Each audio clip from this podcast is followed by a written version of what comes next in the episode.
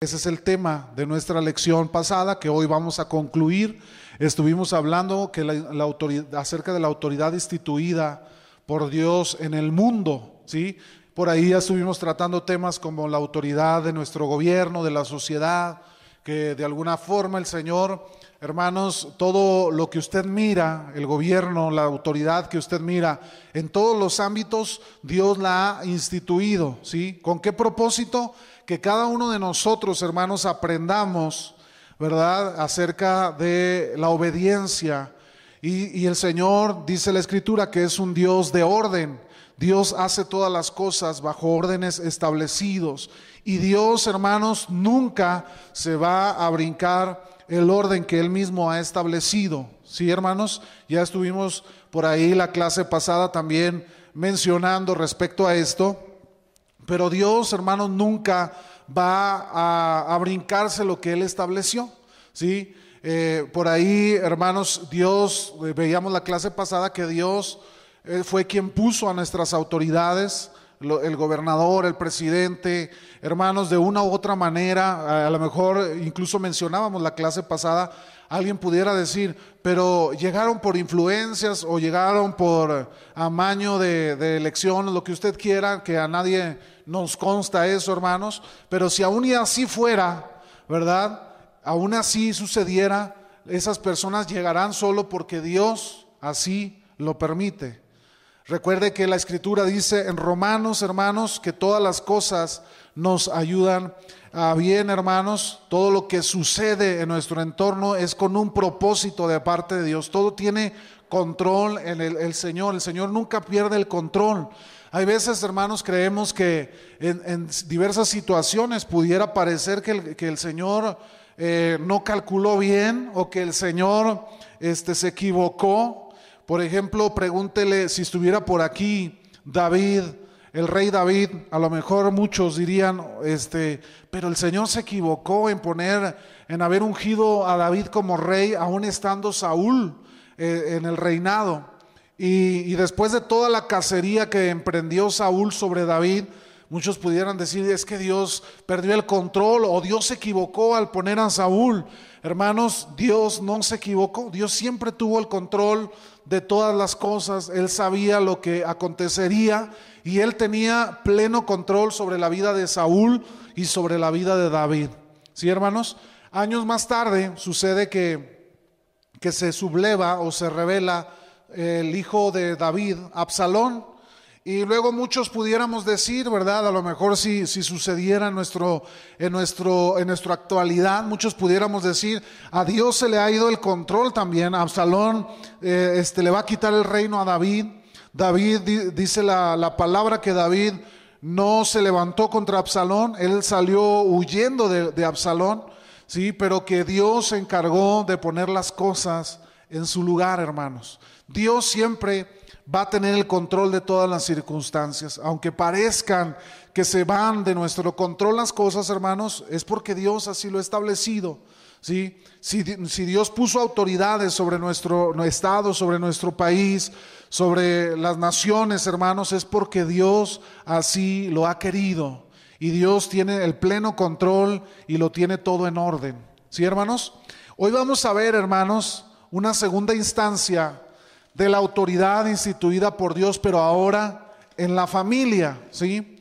Usted sabía que también Dios ha puesto un orden en el hogar, ¿sí sabía eso, hermano? Que Dios ha puesto un orden en el hogar, en, la, en las familias, en cada hogar, en cada casa, en, en donde hay una familia. Dios ha instituido, hermanos, un orden, hay un orden establecido.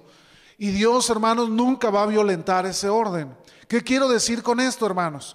Por ejemplo, cuando yo le hablaba ahorita de Absalón o del rey Saúl, Dios había establecido a un rey, Dios había establecido una autoridad y Dios nunca, hermanos, por ningún motivo, ya lo vimos también en clases pasados, nunca Dios va a avalar este, que las cosas se hagan fuera del orden que Dios ha establecido. Aunque usted pudiera tener todos los, los, este, los razones, eh, razonar a las cosas y aunque pudiera ser que, que todo apunta que usted tiene la razón, Dios, hermanos, nunca va a avalar que las cosas se hagan fuera del orden establecido por Dios. ¿Sí? Entonces, vamos a ver que en el hogar sucede lo mismo, hermanos.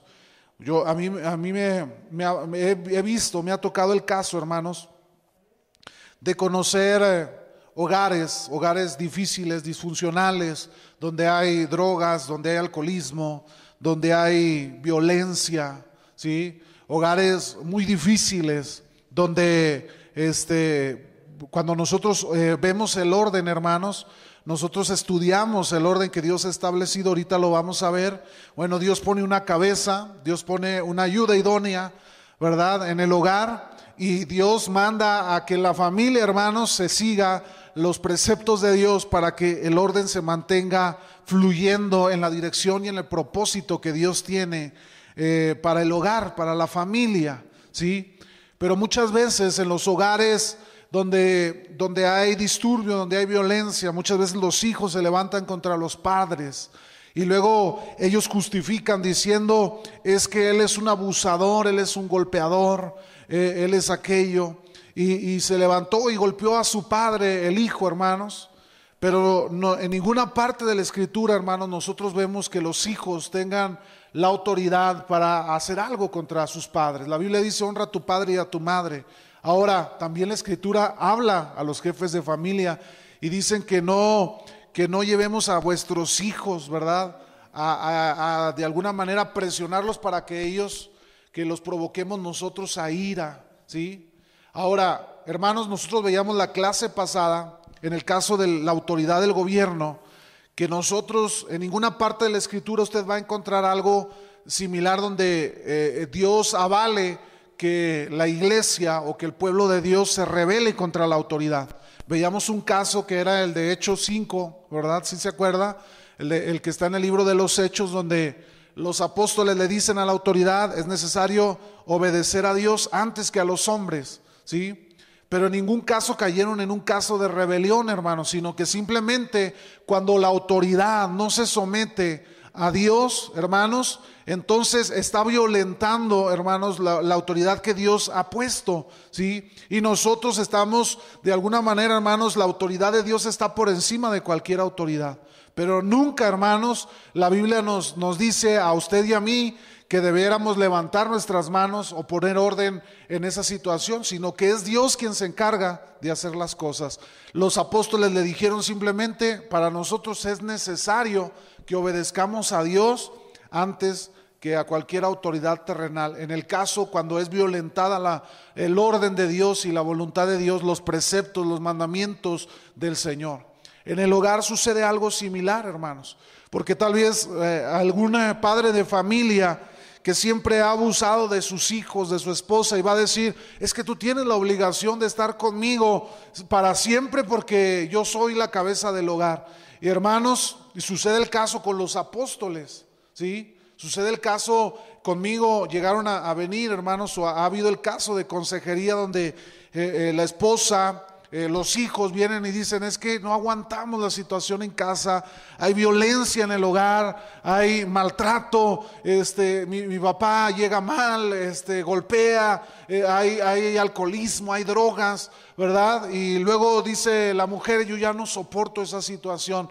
Hermanos, ¿con qué sustento bíblico podemos decirle a la esposa es que usted tiene que aguantar en la casa ahí a su esposo. La palabra de Dios, hermanos, nos habla a los padres diciendo, no provoquéis a ir a vuestros hijos. Cuando la vida de los hijos, de la esposa corre peligro, hermanos, en el hogar, nosotros no podemos solapar, ¿verdad? De alguna manera el que se tolere la violencia o el maltrato físico o que pueda correr peligro la vida de alguien en casa, hermanos. Entonces nosotros debemos entender nuestra posición dentro del hogar. Si somos cabeza del hogar, si somos autoridad, debemos tomar lo, que la palabra de Dios nos indica a nosotros como cabezas de hogar. Y si somos hermanos, nos ha tocado estar en el orden, siendo hijos, siendo parte de la familia, hermanos, también saber que debemos tomar nuestro lugar dentro del, del hogar. Vamos a ir ahí a unas citas bíblicas, Efesios capítulo 5. Alguien más busque Efesios 6. Y luego también Colosenses capítulo 3. Vamos a ir viendo, hermanos.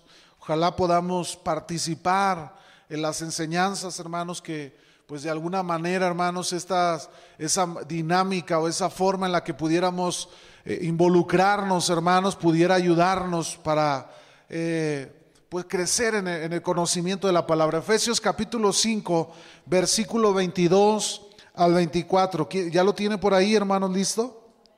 Le voy a leer yo en voz alta, usted me sigue con su vista. Efesios 5, 22 al 24. Dice la palabra del Señor en el nombre del Padre y del Hijo y del Espíritu Santo. Las casadas estén sujetas a sus propios maridos como al Señor, porque el marido es cabeza de la mujer, así como Cristo es cabeza de la iglesia, la cual es su cuerpo y Él es su Salvador. Así que, como la iglesia está sujeta a Cristo, así también las casadas lo estén a sus maridos. ¿En qué, hermanos? Dice la palabra de Dios en todo, estén sujetas a sus maridos en todo. Vamos a ir al capítulo 6 de ahí de Efesios, el versículo 1 al 3.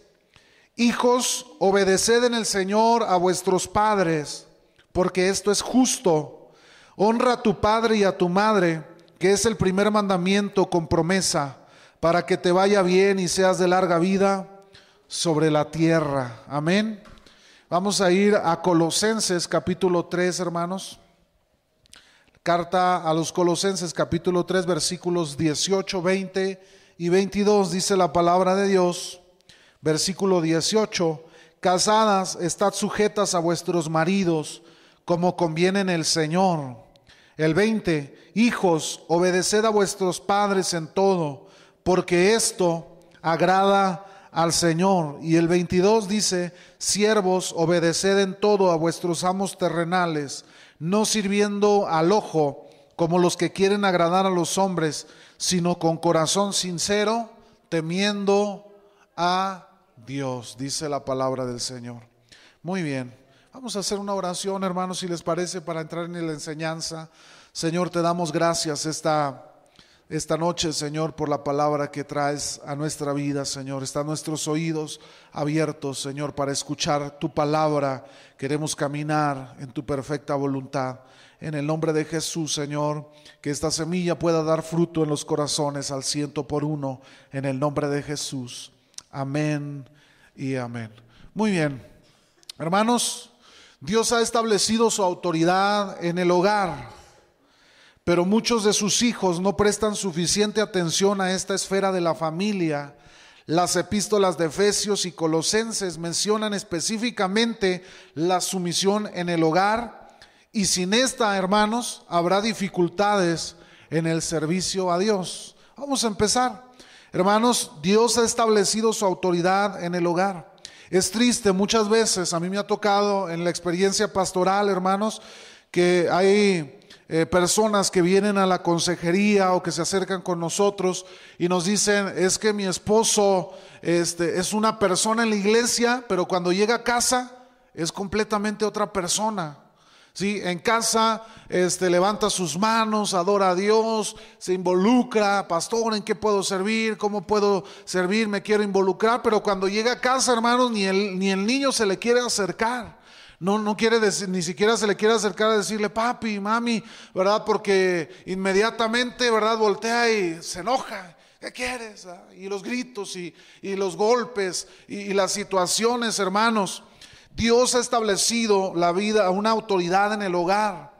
Y muchos en, la iglesia, hermanos, no, hemos entendido que el cristianismo no se trata de venir solamente a la iglesia, levantar nuestras manos, alabar a Dios y salirnos y llegar a casa o andar haciendo las cosas como si nada hubiera pasado. Hermanos, usted y yo veíamos el culto del domingo, hermanos, el mensaje. Nosotros no debemos comportarnos, hermanos, en una entrega parcial. Nosotros debemos entregarnos totalmente a Dios. ¿Sí?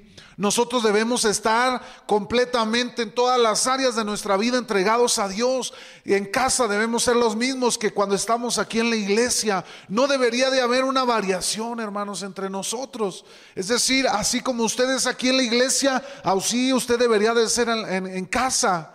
¿Sí? A mí me sorprende, me, llegó a sorprender casos, hermanos, donde eh, uno piensa o ve a los hermanos tan serviciales, tan atentos, tan dispuestos, y luego llega a la esposa y los hijos este, a pedir consejería porque ya no aguantan a papá en la casa.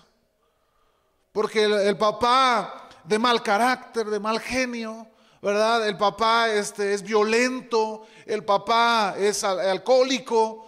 Entonces, hermanos, aquí estamos hablando de que eh, no, se ha tenido una comprensión plena de lo que Dios ha establecido en el hogar. Ahora, si en el hogar, hermanos, no, se, no hay una congruencia con nuestro cristianismo, entonces hay una dificultad para poder servir a Dios. Vamos a ver ahorita, hermanos, que algunas de las cartas del Nuevo Testamento nos enseñan que todo aquel que aspira al servicio a la obra de Dios, primeramente tiene que estar en orden. ¿En dónde, hermano? En su casa. La Biblia nos dice que el que quiere servir a Dios, primero tiene que tener un hogar en orden. Porque dice la Biblia, ¿cómo va a venir a, a querer servir en la iglesia si en su hogar no hay orden? Hermanos, y Dios nunca se va a brincar el orden que Él mismo ha establecido. Hermano, yo, yo, le, yo siempre se lo menciono a usted eh, en cada oportunidad de los servicios o cuando predicamos. Le he dicho a usted que cuando recibimos una palabra que tal vez Dios habla a nuestro corazón en algún área de nuestra vida, no es, hermanos, para tacharnos y decirnos eres un hipócrita o eres una, eh, doble cara, ¿verdad? No se trata de eso. El Señor lo que quiere, hermanos, es eh, de alguna manera por medio de la palabra llegar a nuestro corazón para que nosotros le demos un giro a nuestra vida. Así que si usted tiene la oportunidad cada vez que viene a la iglesia de oír una palabra que le desafía, que entra en su corazón, hermanos, es una palabra que Dios está lanzando a su vida para que usted comience hoy a ser transformado. Así que si usted hoy dice, se identifica en alguna parte de la enseñanza, hermanos, usted tómelo como una oportunidad para comenzar a trabajar en su vida, para dejar que el Espíritu Santo obre en su corazón. Fíjese que la carta de primera de Timoteo y la carta de Tito tratan de este tema de la obra, pero también tratan problemas, hermanos, de la familia como algo que podría afectar la obra de Dios. Por ejemplo, la Biblia habla, hermanos, de los pastores. Dicen que los, el pastor, el que, el que anhela el obispado, el que anhela el pastorado, buena cosa desea. ¿Sí? Eh, desea algo bueno, dice, pero aquellos que lo anhelan deben de ser, dice, los pastores deben de ser hombres de una sola mujer. No, no puede ser alguien, pastor, alguien que se ha casado como con 20 mujeres, hermano. La Biblia dice, el pastor debe de ser un hombre que es hombre de una sola mujer. Hoy en día, hermanos, vemos en veces en las iglesias cristianas a hombres pastores que eh, están pastoreando y, luego se han casado como cinco veces conociendo a Cristo, hermano, no en su vida pasada, ¿verdad? Sino conociendo a Cristo. Se han casado como cinco veces y, ya están en, planes de casarse por la sexta, ¿verdad? Y luego la iglesia le celebra al pastor. La Biblia dice que el pastor, hermano, si lo exige al pastor, lógicamente lo va a exigir también a los líderes, a los diáconos, a los que sirven en la iglesia. ¿En qué línea trata este, este aspecto, hermanos, de, que el, pastor, el, obispado, deba de, ser hombre de una sola mujer? Pues trata en lo moral, ¿sí? Y, por ahí también empieza a mencionar de los hijos, ¿verdad? Que sean hombres que estén educando bien a sus hijos en los caminos de Dios, que no sean ladrones, que no sean pendencieros, dice la escritura, que no deban que, sean eh, organizados, que sean ordenados, que sean buenos administradores de los recursos en su casa, en sus finanzas, en la iglesia. Hay una serie de requisitos, hermanos, que la Biblia habla para todos aquellos que aspiran al servir a la iglesia. Pero ahora, hoy en día, hermanos, con tantas cosas que vemos en, las redes sociales, en la televisión, nosotros vemos, hermanos, ya eh, eh, un desorden total, ¿verdad? Porque ahora este, cualquier persona quiere ver la iglesia como si fuese algo, algo más parte del mundo. donde se pueden manejar negocios o se pueden hacer las cosas como la política o el negocio. Hermanos, y no son así las cosas del Señor. Usted y yo debemos comprender, hermanos, que en la iglesia hay un orden y se deben hacer las cosas en ese orden. Cuando hay una, una inmoralidad en las personas, hermanos, en el hogar, en, las áreas de su vida, eso repercute en el, servicio a la obra de Dios. No podemos, hermanos, aspirar a servir a Dios si no tenemos en orden nuestra vida, nuestra vida familiar, nuestra vida personal. Es necesario tener en orden nuestra vida familiar. Y con esto me refiero, hermanos, a que en casa usted haga el orden, eh, siga el orden que Dios ha establecido en, su casa.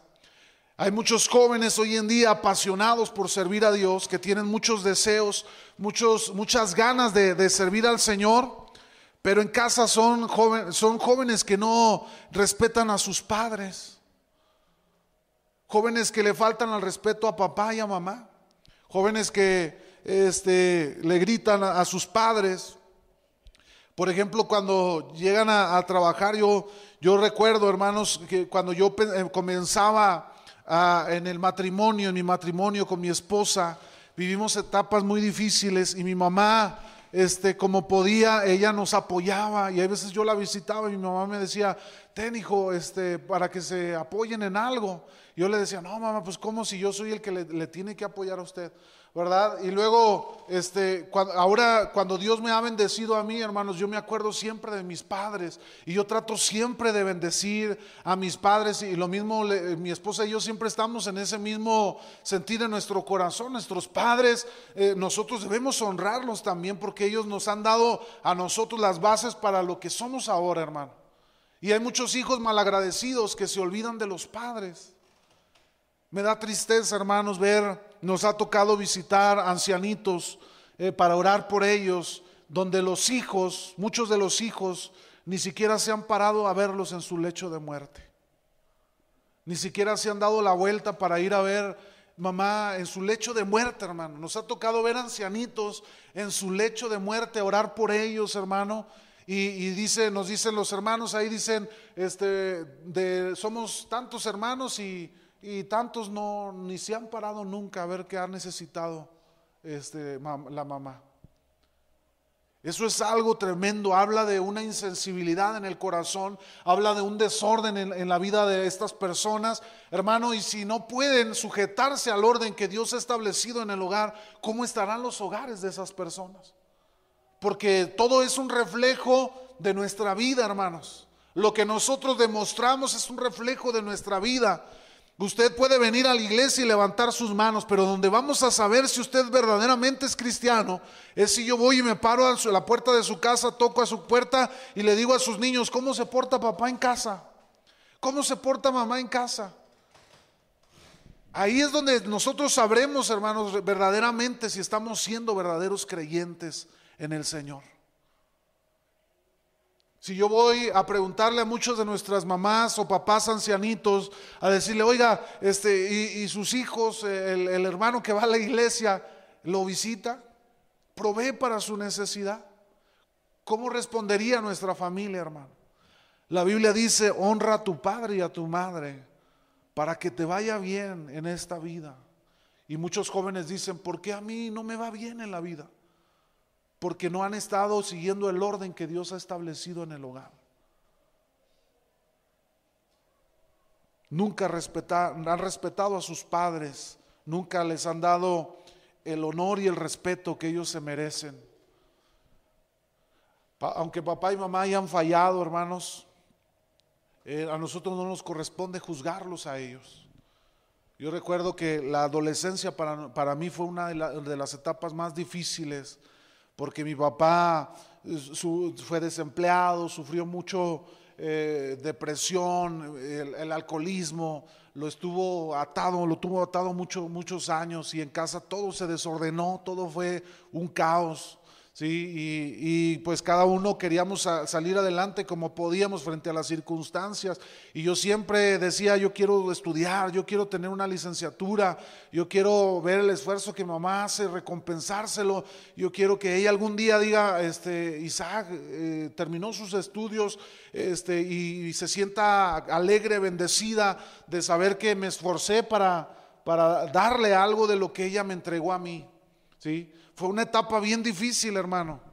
Y papá hizo cosas que tal vez a lo mejor como padre, hoy que yo soy padre, yo pudiera decir, ¿cómo puedo yo abandonar a mis hijos, dejarlos este, una semana, 15 días sin, sin sustento, hermanos? Es algo duro, ¿sí? Es algo difícil. Pero a mí no me corresponde, hermanos, el, llegar y, tratar de corregir algo que, en el cual yo no tengo competencia, hermano. Pero pastor, usted es el pastor, sí hermano, pero soy el pastor en la iglesia y en casa mi papá es la autoridad. Y yo le debo a él el respeto y el honor que él se merece. Hoy en día, hermanos, Dios me ha bendecido, me bendice mi trabajo, mi carrera, mi, título, mis papeles que yo tengo, me ha he recibido remuneración económica en mi trabajo por ello y yo cada quincena llego a casa con papá y con mamá y les entrego lo que les corresponde porque ellos merecen el respeto, hermanos. Y a mí no me dice, a usted se portó mal conmigo, usted no. Usted se portó bien, usted sí. No, hermano. Nosotros simplemente nos corresponde darle honor a quién, hermanos. A quien honor merece, a nuestros padres. Porque así lo dice la palabra de Dios. Dios ha puesto su autoridad delegada en la familia. Fíjese lo que dice la Biblia en Tito capítulo 2, versículo 4 al 5 que enseñen a las mujeres jóvenes a amar a sus maridos y a sus hijos. Dios les está hablando a las mujeres, hermanos, este, ancianas, a las mujeres que ya tienen tiempo en el Evangelio, para que enseñen a las mujeres jóvenes a amar a sus maridos y a sus hijos. A ser, fíjese lo que dice la palabra, ser prudentes, a ser castas, a ser cuidadosas de sus casas, a ser buenas, a ser sujetas a sus maridos, para que la palabra de Dios no sea ¿Qué, hermanos? Blasfemada. Las mujeres que ya tienen tiempo en el Evangelio debieran de instruir a las mujeres que, son jóvenes, por ejemplo, mujeres nuevas casadas, ¿verdad? Mujeres nuevas que están eh, empezando a tener eh, hijos en el hogar, debiesen las mujeres casadas ya de tiempo, hermanos, instruir a las mujeres jóvenes para que ellas sepan eh, lo que el orden que Dios ha establecido en el hogar. Dice Primera de Pedro 3:1, Asimismo vosotras mujeres estad sujetas a vuestros maridos, para que también los que no creen a la palabra sean ganados sin palabra por la conducta de sus esposas Hermanos, ¿quién, es, quién, es, ¿quién se debe sujetar a quién? ¿La mujer al hombre o el hombre a la mujer? ¿Cuál es el orden que Dios ha establecido? Que las mujeres se sujeten a quién? A sus maridos, ¿sí? Ese es el orden que Dios ha establecido. Y hermanos, y dice la escritura que se sujeten a ellos para que también tal vez alguien tiene un marido inconverso y por medio de su testimonio en el hogar, hermanos, por medio de, la sujeción de, del, buen testimonio, entonces el marido tal vez, el marido no tal vez, hermanos, el marido siempre dará el testimonio de, su esposa, ¿sí? Porque a pesar de, cualquier circunstancia, hermanos, yo sé que las mujeres eh, cristianas casadas, ¿verdad? Eh, se sujetan a sus esposos, dan buen testimonio, ¿verdad? Aunque no diga amén, hermano. Ya me, estaba asustando, dije yo, ah, caray. no se crea, hermano.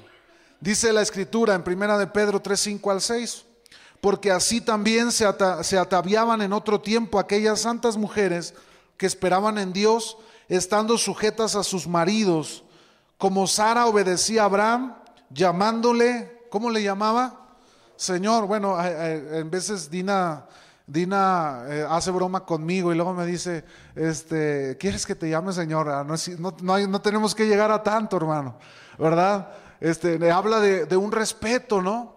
Eh, y sea como sea, hermanos, en el hogar, Dios ha instituido un orden, no para que nos gloriemos, hermanos. Por ejemplo, nosotros los hombres, Dios nos puso como cabeza no para que nos jactemos diciendo, yo soy el macho de la casa, yo soy el hombre aquí, yo mando. No, hermanos, simplemente Dios le plació poner un orden en casa, ¿sí? Y nosotros, al ponernos en el orden es porque nosotros tenemos la mayor responsabilidad en el hogar sobre nuestra familia. Cuando Dios venga, hermanos, o nos llame a cuentas, y luego si nuestro hogar se, fue un desorden, no le va a llamar a la esposa, a ver, venga para acá. O a los hijos, a ver, hijos, ¿qué, ¿por qué se desbalagaron? ¿A quién cree que va a llamar al, al frente? A ver, hermano Víctor, venga para acá. Hermano Luis, Julio, Paco, vengan acá, quiero, dame cuentas de tu casa, dame cuentas de tu familia. ¿Qué hiciste con la responsabilidad que yo te di como jefe del hogar?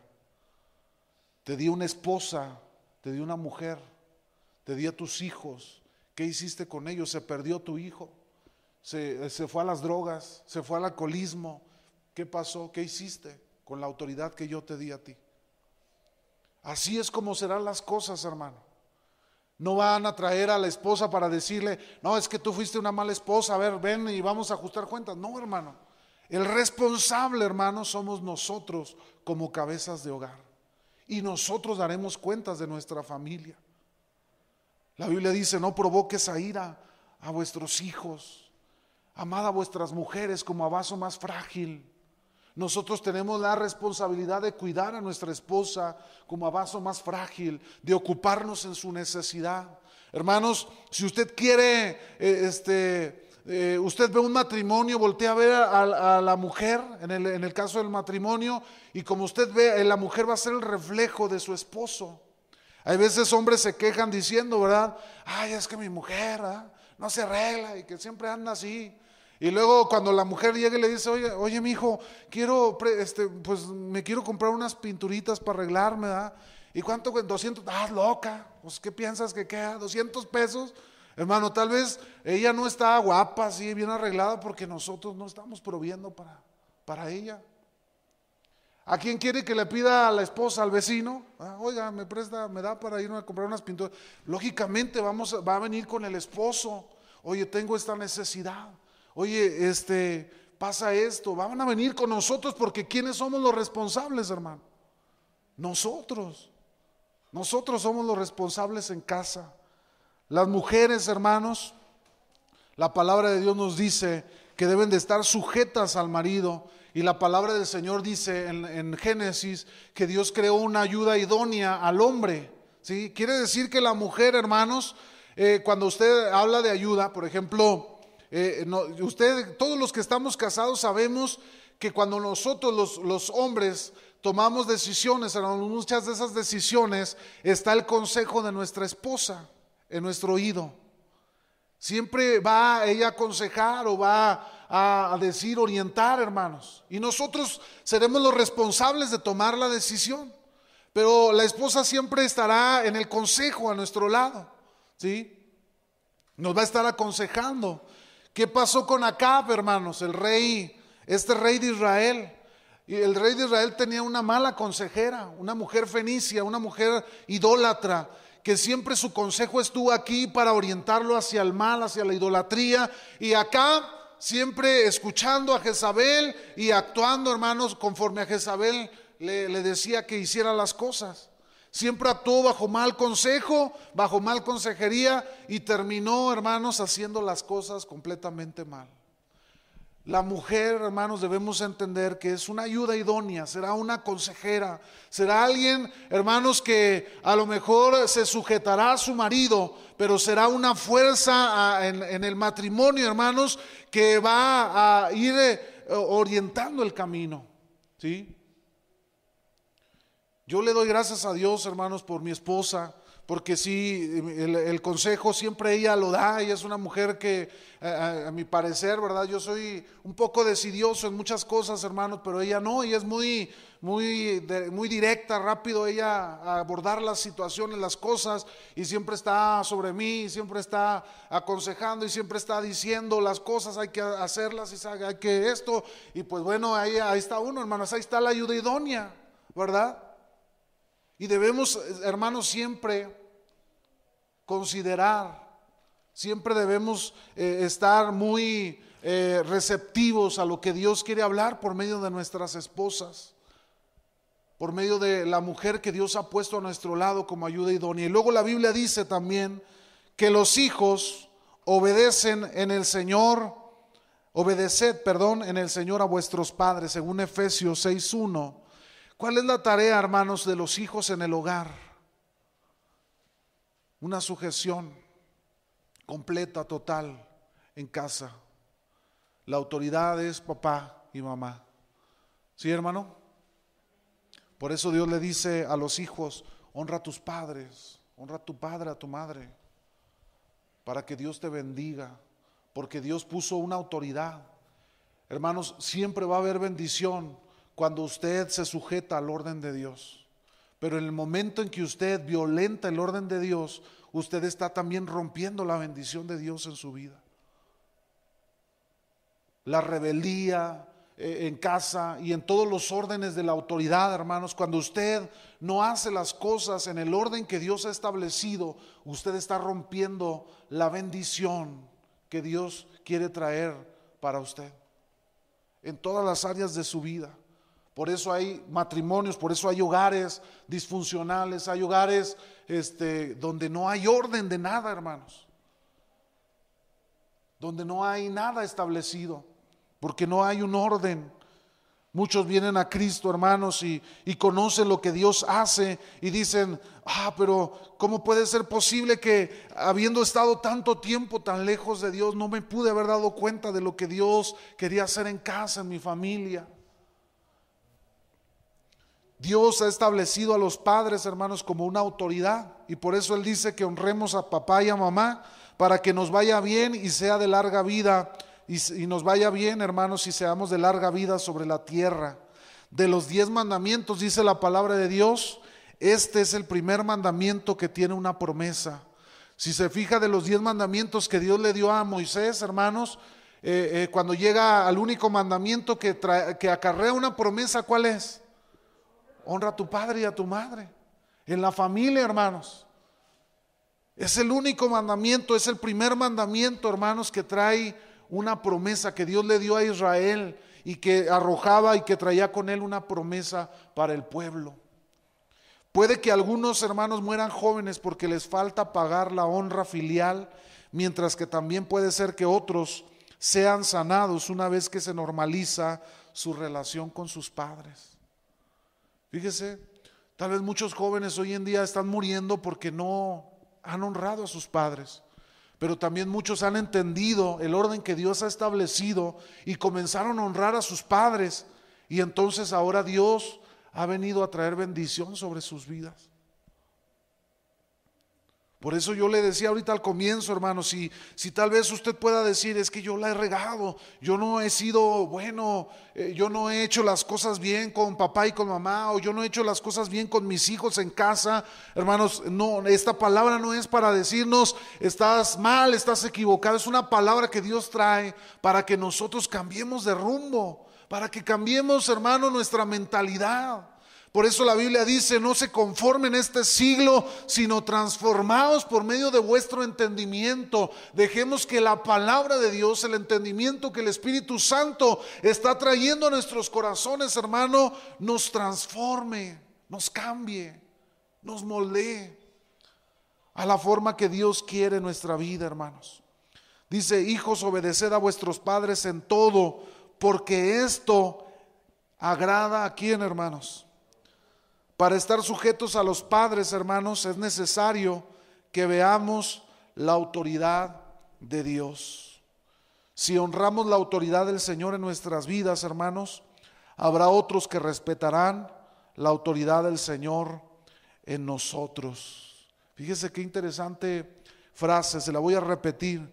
Si honramos la autoridad del Señor en nuestra vida, habrá otros que respetarán la autoridad del Señor en nosotros.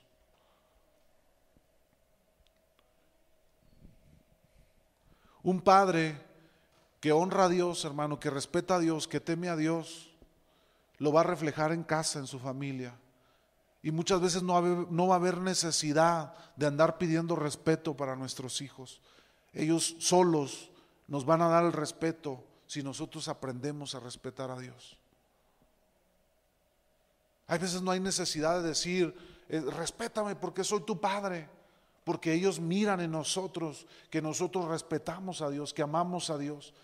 Y, con eso, hermanos, ellos lo miran en, nosotros y nuestros hijos nos dan el respeto sin necesidad de andarlo pidiendo a nuestros hijos, hermano. Qué bonito es eso, hermano. Qué hermoso es que, que, nuestros hijos, hermano, eh, entiendan, sepan, vean, se den cuenta por nuestros hechos y no por nuestras palabras. Que no tengamos que decirles a nuestros hijos, respétame porque soy tu padre, sino que ellos vean, hermanos, que Dios, que nosotros amamos a Dios, lo tememos, lo respetamos y que inmediatamente, hermano, por eso, por consecuencia, todo en, nuestro alrededor va tomando orden. Orden en, la familia, en la casa, en el hogar, en, la iglesia, en donde estemos, hermano, todo toma orden de acuerdo a lo que Dios ha establecido cuando nosotros nos conectamos a la autoridad de Dios. Pero cuando estamos desconectados, hermanos, tantas cosas tan feas que se viven en el hogar. Hace en, esto, en este año de, en este año que comenzamos, hermano, yo leía, ya he leído un par de notas, por lo menos en, las noticias, donde dice el hijo mató a su papá a machetazos, vámonos. Fíjese nada más el desconocimiento que hay en los corazones de todas esas personas. El día en que este hijo llegue, este, este hombre llegue delante de Dios y fue el verdugo de su padre. Qué tremendo, hermano. Hay un desconocimiento total. Lo que la palabra de Dios nos, nos dice, donde menciona que este, el amor de muchos se enfriará y muchos padres se levantarán contra los hijos y muchos hijos y muchos padres contra sus hijos donde no habrá amor ya, hermanos, donde eh, va a ir desapareciendo todo eso. Hoy en día estamos viviendo eso, hermanos. Hay muchos hijos que, que no, no quieren saber de sus padres. Muchos matrimonios donde eh, eh, se hicieron tanto daño la esposa y el esposo que terminan en un odio total, donde no quieren volverse a ver. Y, si se topan, hermanos, es de agarrarse a golpes, de ofensas, de maltratos. Es algo tan tremendo lo que se está viviendo hoy en día en nuestra sociedad, hermano Luis. Sí, este, me tocó, me tocó la oportunidad de visitar un asilo de ancianos, hermano. Y créame que es muy difícil es horrible para esas personas. Aunque muchos están pagando ahí, la mayoría de la gente se olvida de sus ancianos, de sus padres. Y lo puede ver. Pero cuando lo vive es diferente que cuando lo oye. Porque cuando ve a esas personas sufrir es triste.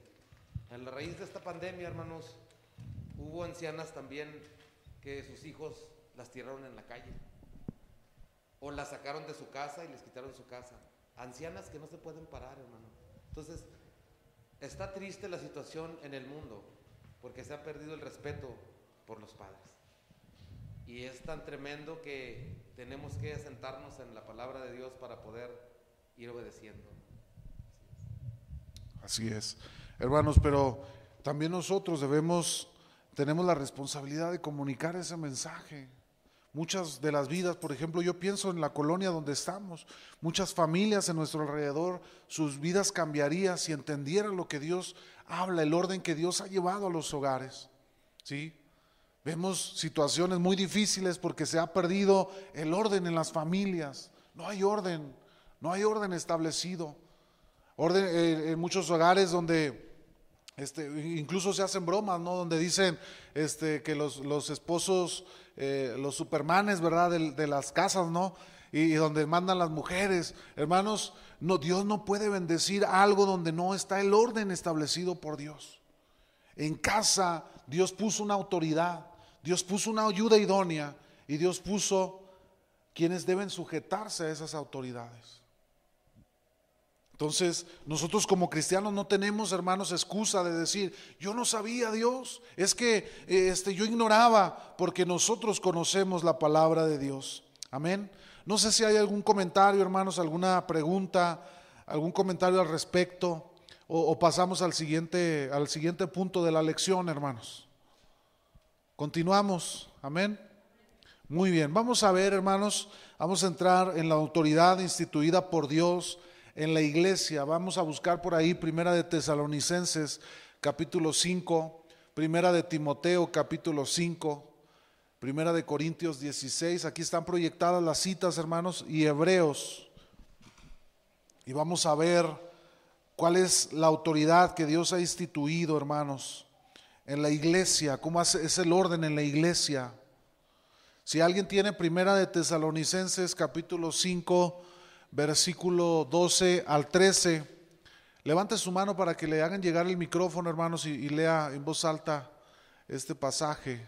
¿Quién lo tiene, hermanos? Si pudiera levantarnos su mano. Hermano Víctor lo tiene. Primera de Tesalonicenses no lo tiene. Eh, Julio lo tiene por ahí atrás. Primera de Tesalonicenses 5, 12 al 13.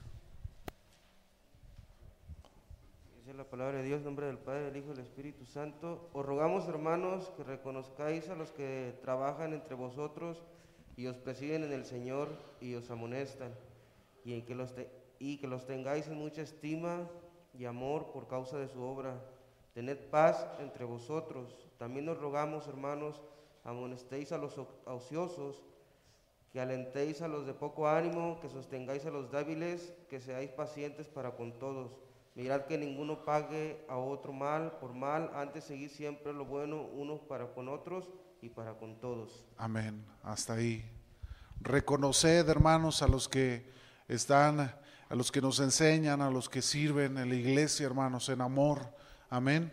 Vamos a ver primera de Timoteo 5, 17. Alguien, eh, si alguien lo tiene, levante su mano. El hermano Víctor lo tiene por ahí. Deje nada más que le acerquen el micrófono, hermano, para que lo oigan en transmisión.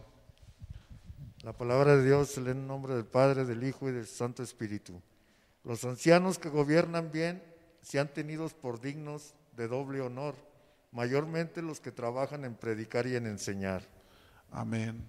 Hermanos, eh, en este pasaje de los ancianos no se refiere a los que de grandes de edad, se refiere a aquellos que tienen ya una madurez en, en el Evangelio, en lo espiritual, y que son los que nos enseñan, los que nos predican, ¿verdad? Los que nos presiden en la iglesia, hermanos. Y, la Biblia nos dice que los honremos y los tengamos en grande estima. Primera de Corintios 16, eh, 15 al 16. ¿Quién lo tiene? Si pudiera levantar su mano en alto para verles, para que lo puedan leer. Primera de Corintios 16, capítulo 16, 15 al 16. ¿Quién lo tiene? Hermana Lucy lo tiene por ahí listo. Eh, nada más que le llegues el micrófono, hermano, hermana. Hermanos, ya sabéis que la familia de Estefanas es las primicias de Acaya y que ellos se han dedicado al servicio de los santos. Os ruego que os sujetéis a personas como ellos y a otros los que ayudan y, y a todos los que ayudan y trabajan que se sujeten, hermanos, a personas como esta mujer, la que menciona Pablo en la carta a Timoteo. Y vamos a leer por último Hebreos capítulo 13, versículo 17. ¿Quién lo tiene por ahí, hermanos? Hermana Raquelito, deje nada más que le acerquen el micrófono, hermano. Obedecer a vuestros pastores y sujetaos a ellos, porque ellos velan por vuestras almas, como quien ha de dar cuenta para que los que hagan con alegría, lo que hagan con alegría, no quejándose porque esto no es provechoso. Amén. Obedeced a vuestros pastores y sujetados. Amén. Hermanos, eh, Dios también pone orden en la iglesia y Él pone, delega autoridades. Ellos son las personas a las quienes todos en la iglesia deben sujetarse. Qué digna es la autoridad, hermanos, delegada en el reino espiritual no se le debe despreciar, porque toda injuria contra ella dará por resultado la ruina. Vimos ahorita varios pasajes, hermanos, donde el apóstol Pablo y los escritores dicen que nos obedezcamos a los ancianos, nos sujetemos a, los que predican, a los que enseñan, a aquellos que están en autoridad, que nosotros nos sujetemos a ellos, sí, que los tengamos en estima, en amor, hermanos, porque ellos trabajan para el Señor. Amén. Entonces, si tan solo una vez en la vida, hermanos, tenemos un encuentro con la autoridad, entonces podremos ver la autoridad de Dios por todas partes. A donde vayamos, la primera pregunta que debiéramos hacer, hermanos, siempre es, ¿a quién debemos obedecer? ¿A quién debemos hacer caso? Todo creyente debería de tener dos sentidos eh, comunes en su vida, hermanos. El primero es el pecado, ¿sí? Eh, lo que es pecado en nuestra vida, lo que, eh, lo que trae, lo, lo que viene siendo pecado en nuestra vida y quién es la autoridad que está por encima de nosotros en nuestra vida. El apóstol Pablo, hermanos, cuando él, Dios se le presentó, Jesucristo, él fue confrontado con su pecado, él fue confrontado con, su, con lo que estaba estorbando en su vida. Inmediatamente de que fue confrontado, hermanos, con esa situación, él fue puesto bajo autoridad. ¿sí? Eh, Pablo era un hombre del Sanedrín. El Sanedrín era un grupo de personas eh, que tenían mucho conocimiento, era autoridad eh, de los escribas y fariseos, de los doctos en la ley. Pero cuando Cristo lo confronta, Él lo sometió a la autoridad de la iglesia.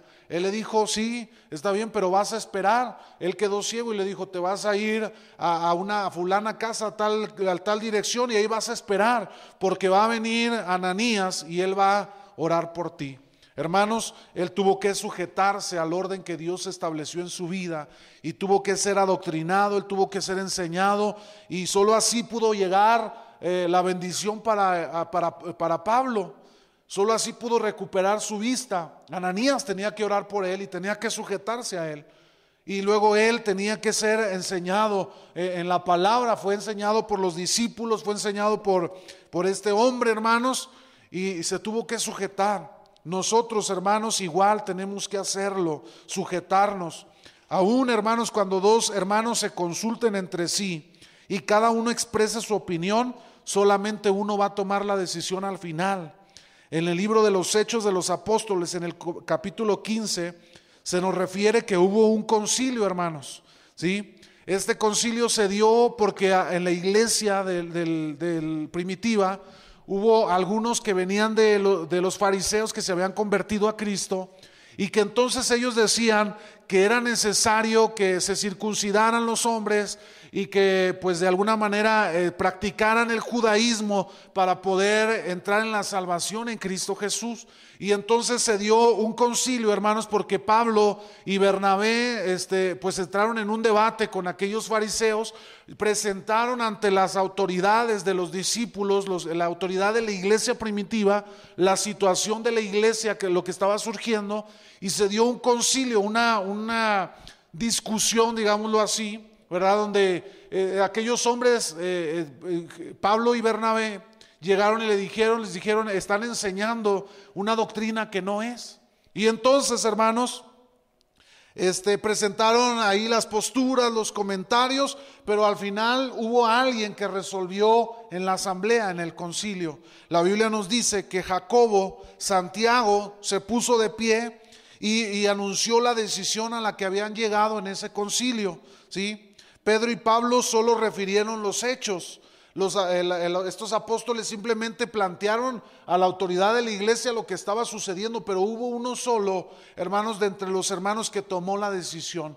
Hermanos, desde en la iglesia primitiva nosotros podemos ver que había un orden que Dios había establecido y que la iglesia se sujetaba a ese orden.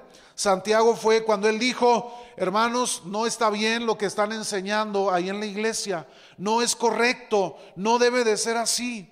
Entonces no se debe de, de, de, ¿cómo se dice? De, de, ah, se me fue la palabra, pero no se debe de, de alguna manera el poner como una, un requerimiento el que se el que se circunciden, el que se hagan judíos para que sean eh, convertidos, para que reciban la salvación. No es así. Y entonces Jacobo le dijo, solamente les vamos a poner por ahí una, una instrucción que no se contaminen con carne de hogado, ¿verdad? Con la sangre de los animales. Y, fue lo único que ellos pusieron en, en esta asamblea que ellos tuvieron.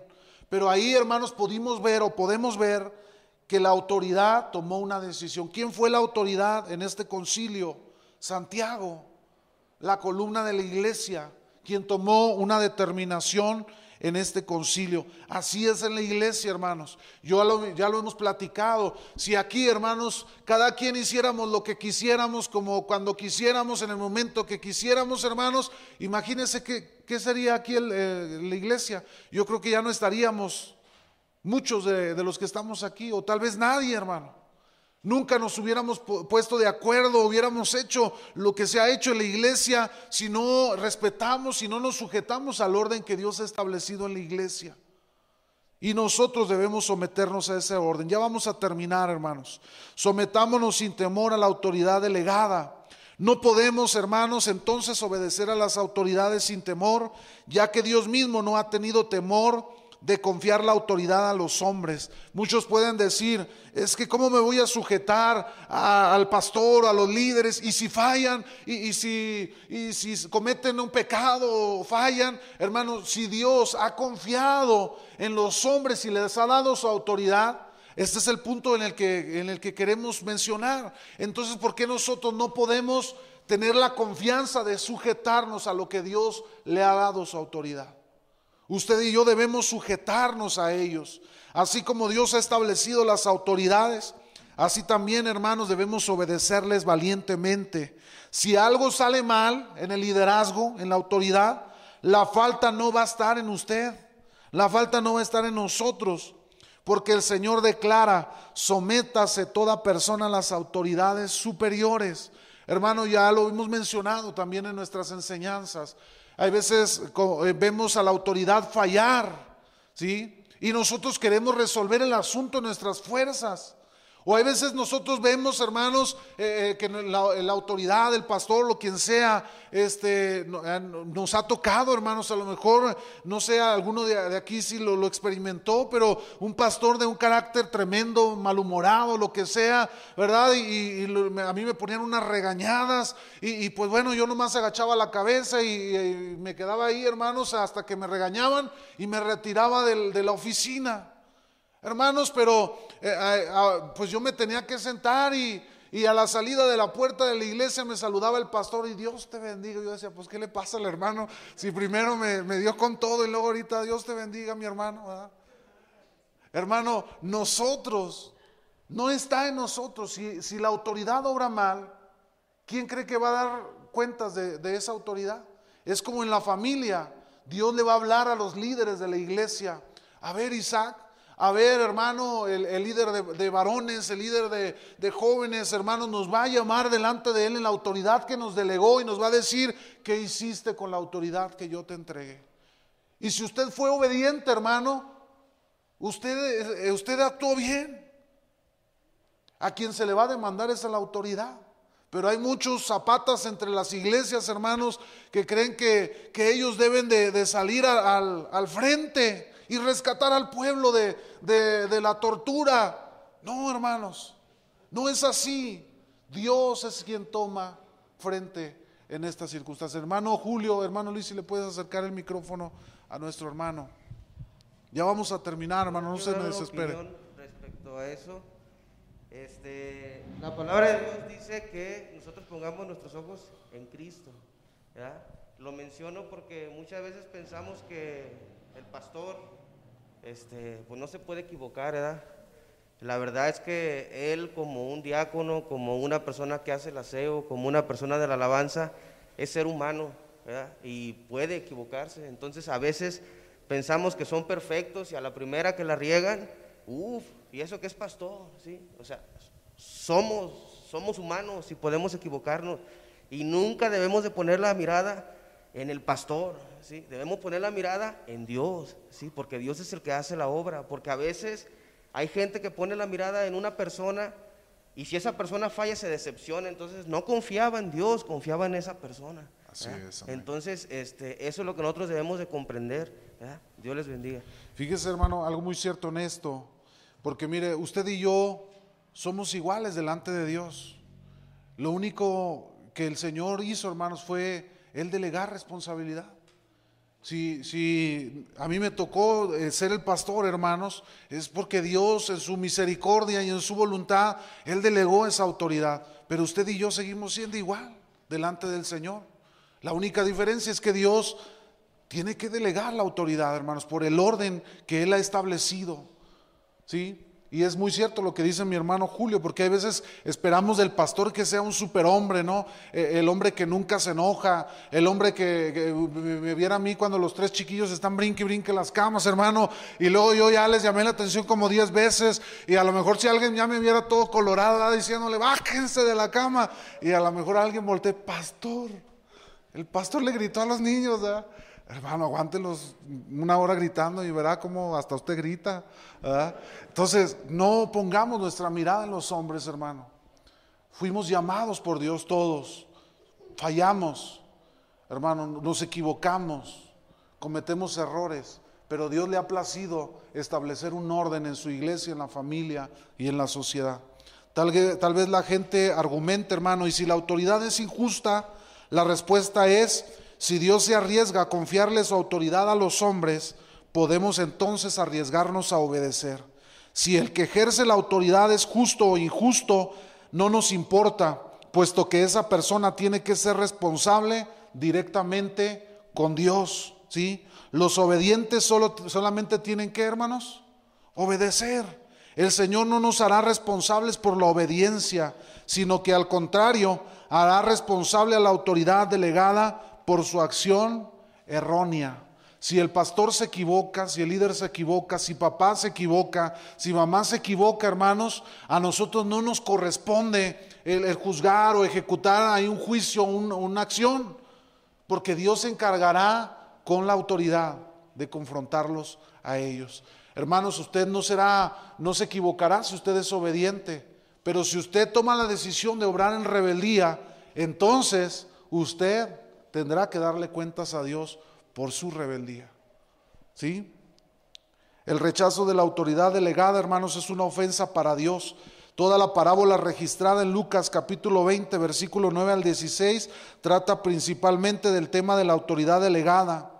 A los ojos de Dios, los que rechazan a sus siervos lo rechazan a Él. Esta parábola dice de que un siervo delegó su, eh, este, un lugar eh, para que sembraran, su rancho, y puso ahí a sus sirvientes. Y entonces cuando él eh, mandó a sus siervos para que cobraran eh, pues lo que había ganado de la tierra, entonces los sirvientes los golpearon y los mandaron al Señor, Y entonces vinieron y volvió a mandar otros siervos y cuando los vieron los volvieron a golpear. Y entonces eh, el dueño del lugar dice, pues mandaré a mi hijo, a lo mejor como saben que es mi hijo, lo van a respetar, ¿no? Entonces va el hijo y ¿qué hacen con el hijo? Lo matan. Y entonces el Señor se enoja y dice, iré yo y me haré cargo de enfrentar a estos siervos que nunca supieron respetar la autoridad. Hermanos, el rebelde recibirá su castigo por su rebeldía. Si usted es obediente, nunca, hermanos, el Señor tomará eh, algo en contra de la obediencia. ¿sí? Pero a las autoridades también de la Biblia dice, al que mucho se le da, mucho se le va a pedir a cuentas. El que, el que anhela el servicio, hermanos, el obispado, buena obra desea, pero sépase que el estar ahí es también una responsabilidad muy grande, porque delante de Dios, hermanos, seremos llamados para dar cuentas por lo que el Señor nos ha dado.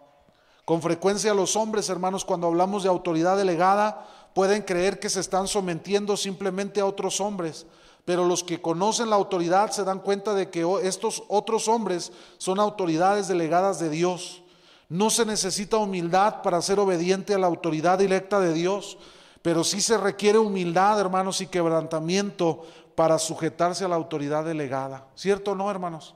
Veíamos el caso de Coré y su séquito, ¿verdad? Como ellos decían, a Moisés y Aarón no los queremos, nosotros queremos seguir sirviendo a Dios. O sea, no hay problema con servir a Dios, todos podemos tener la humildad para servir a Dios, pero no todos tienen la humildad y el quebrantamiento para servir a la autoridad que Dios ha delegado. Y entonces ahí hay un conflicto, hermanos, porque no se puede servir a Dios si no se sirve a esa autoridad delegada. Amén. Debemos entender que en vez de venir Él mismo, Dios envió a sus delegados. ¿Cuál pues debe ser nuestra actitud hacia Dios, hermanos? Debemos esperar hasta que venga Dios mismo a confrontarnos, recordemos que cuando Él se manifieste, vendrá a juzgar, no a cobrar. Dios envió a sus, a sus siervos para que le llevaran lo que le correspondía. Pero cuando vio su respuesta, hermanos, su rebeldía, su oposición, entonces Dios, el Señor fue él mismo a hacerse cargo de la situación. ¿Quiere usted esperarse hasta que Dios venga y trate con usted directamente, hermano? ¿Quiere que Dios venga y se le presente, va? Y ahora sí, a ver, ¿qué traes? no, tampoco, hermano. Dios nos libre, tenga misericordia. La autoridad, hermanos. Vamos a ver, el Señor le mostró a Pablo cómo había dado cosas contra el aguijón y cuando le oponía resistencia. Pero una vez que Pablo vio la luz y la autoridad, él preguntó, ¿qué haré, Señor? ¿Qué quieres que yo haga? Él entendió. Por ese acto se puso bajo la autoridad directa del Señor. Sin embargo, el Señor le, transfirió, perdón, inmediatamente a su autoridad delegada. Él le dijo en Hechos 9:6, levántate y entra en la ciudad y se te va a decir lo que debes hacer. De ahí en adelante, hermanos, Pablo reconoció la autoridad.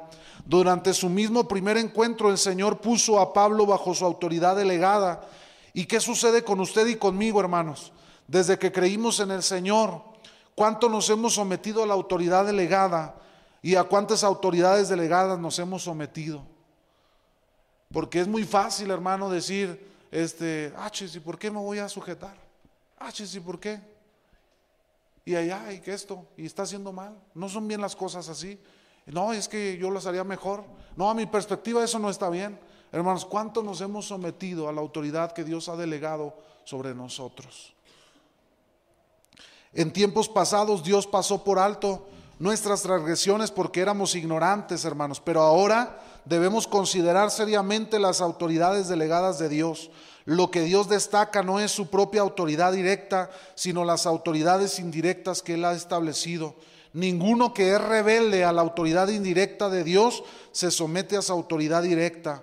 Con el fin de explicar mejor este asunto, hermanos, hacemos una distinción entre autoridad directa y autoridad delegada, aunque para Dios no hay más que una sola autoridad. ¿Qué quiere decir esto? Nosotros hemos estado aprendiendo de la autoridad directa de Dios y la autoridad que Dios delega en los diferentes órdenes. Pero para nosotros no debiera de existir eso. Para nosotros debiera ser solamente la autoridad de Dios. Punto, se acabó, hermanos. Desafortunadamente, pues no todos logramos entender este aspecto. No despreciemos a las autoridades de la casa, hermanos, ni de la iglesia. No desatendamos a ninguna de aquellas autoridades delegadas. Aunque Pablo estaba ciego, esperó a Ananías con los ojos internos abiertos de par en par. Ver a Ananías fue como ver al Señor, ¿cierto o no, hermanos? Para él haber visto a Ananías ha de haber sido como el Señor vino a contestarme, ¿no? Escucharlo fue como escuchar la voz de Dios. Para Pablo, la autoridad delegada, hermanos, es algo tan serio que si uno la ofende, se enemista con Dios. Nadie puede esperar que el Señor le dé luz directamente si rehúsa recibir la luz de la autoridad delegada. Es imposible que desechemos la autoridad delegada y sigamos todavía sujetos directamente a Dios. Es la naturaleza rebelde del hombre la que lo hace querer obedecer a la autoridad directa de Dios sin someterse a las autoridades delegadas que Él ha establecido. Es la naturaleza rebelde, hermanos. Y hemos sabido que el principio de la rebeldía es un principio diabólico y satánico. Y concluyo en esta lección, hermanos, no podemos eludir a la autoridad delegada para someternos a la autoridad de Dios.